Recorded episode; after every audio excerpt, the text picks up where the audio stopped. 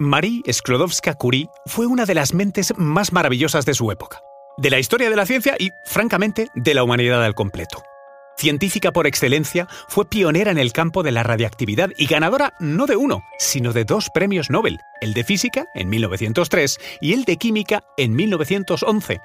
También fue la primera mujer en ocupar el puesto de profesora en la Universidad de París y la primera en recibir sepultura con honores propios en el Panteón de París en 1995.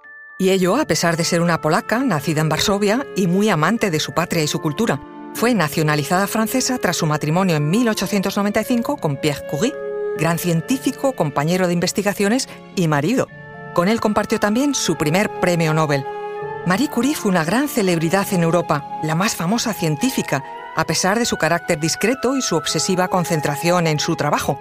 Por ello resulta históricamente muy valioso el hecho de que visitara España en diversas ocasiones, en 1919, 1931 y 1933.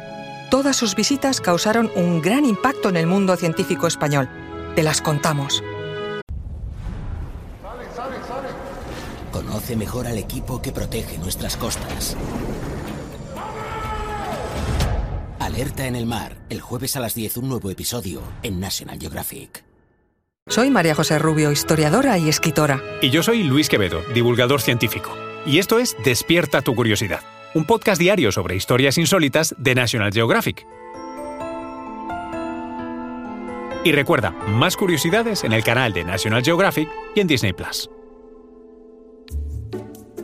La primera se produjo en 1919 con motivo del primer Congreso Nacional de Medicina, que se celebró en Madrid entre el 20 y 28 de abril de 1919 bajo la coordinación del fisiólogo José Gómez Ocaña.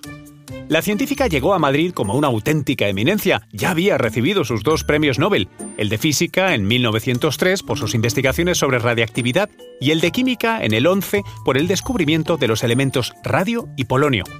Marie Sklodowska-Curie, que en la Primera Guerra Mundial había promovido el uso de coches radiológicos para ayudar a los soldados heridos, agradeció en Madrid el apoyo que los españoles habían prestado a los prisioneros franceses durante la contienda. La inauguración del Congreso en el Teatro Real fue todo un acontecimiento. La sala ofrecía un aspecto deslumbrante, engalanado con magníficos tapices. Todos los palcos y butacas estaban repletos de una distinguida concurrencia. Al acto, presidido por el rey Alfonso XIII, acudieron prestigiosos médicos, políticos y personalidades nacionales y extranjeras. Y junto a ellos, claro está, generó una gran expectación la investigadora Marie Curie.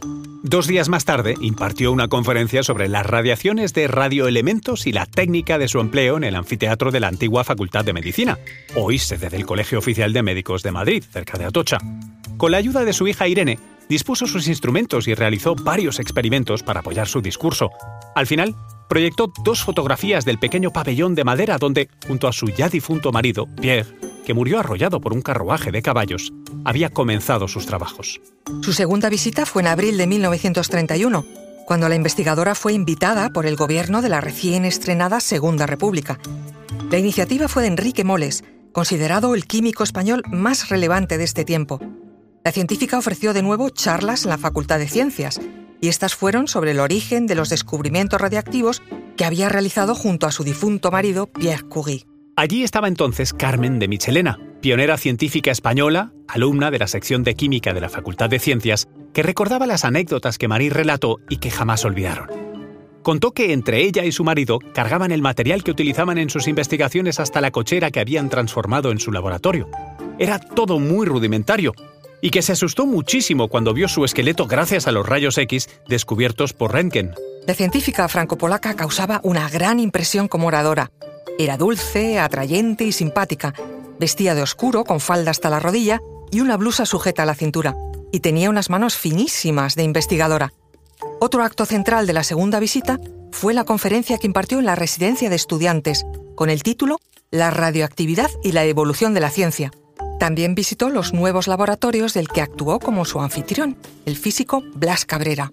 En este segundo viaje estuvo acompañada por su hija Ed.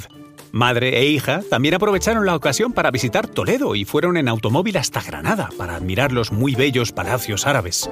En la Alhambra se vieron agasajadas por un cortejo de estudiantes que invadió el lugar para saludar y fotografiar a la científica. Después, hicieron noche en Almería y pasaron por Murcia, Valencia y Barcelona. Donde tomaron el rápido de vuelta a París. En ese viaje se mostró curiosa por las novedades del espíritu progresista que proponía en sus inicios la Segunda República Española, que Curie pudo conocer después en un tercer viaje. Este fue ya en 1933, solo un año antes de su muerte. Marie Curie vino a España en calidad de vicepresidenta de la Comisión Internacional de Cooperación Intelectual de la Sociedad de las Naciones para promover las vocaciones científicas. Fue entre el 3 y el 6 de mayo de 1933.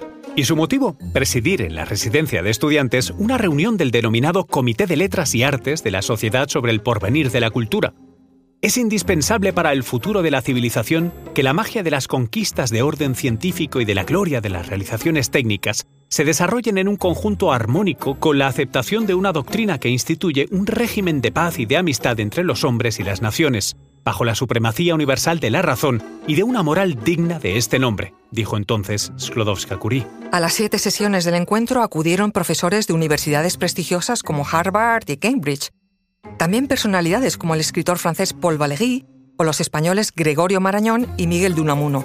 Sería la última intervención de Marie Curie en España. Al año siguiente, la científica murió a los 66 años, en una clínica cerca de Passy, en los Alpes franceses. Pierre Joliot-Curie, nieto de Marie Sklodowska-Curie, vino a Madrid, a 82 años después, tomar posesión del diploma de miembro extranjero que, en 1931, había concedido a su abuela la Real Academia Española de Ciencias Exactas, Físicas y Naturales, y que había quedado sin recoger. De forma emotiva le acompañó Gregorio Marañón y Bertrand de Lis, nieto del doctor Marañón, que a su vez acompañó a Madame Curie dos veces en sus visitas a Toledo cuando ésta había viajado a España.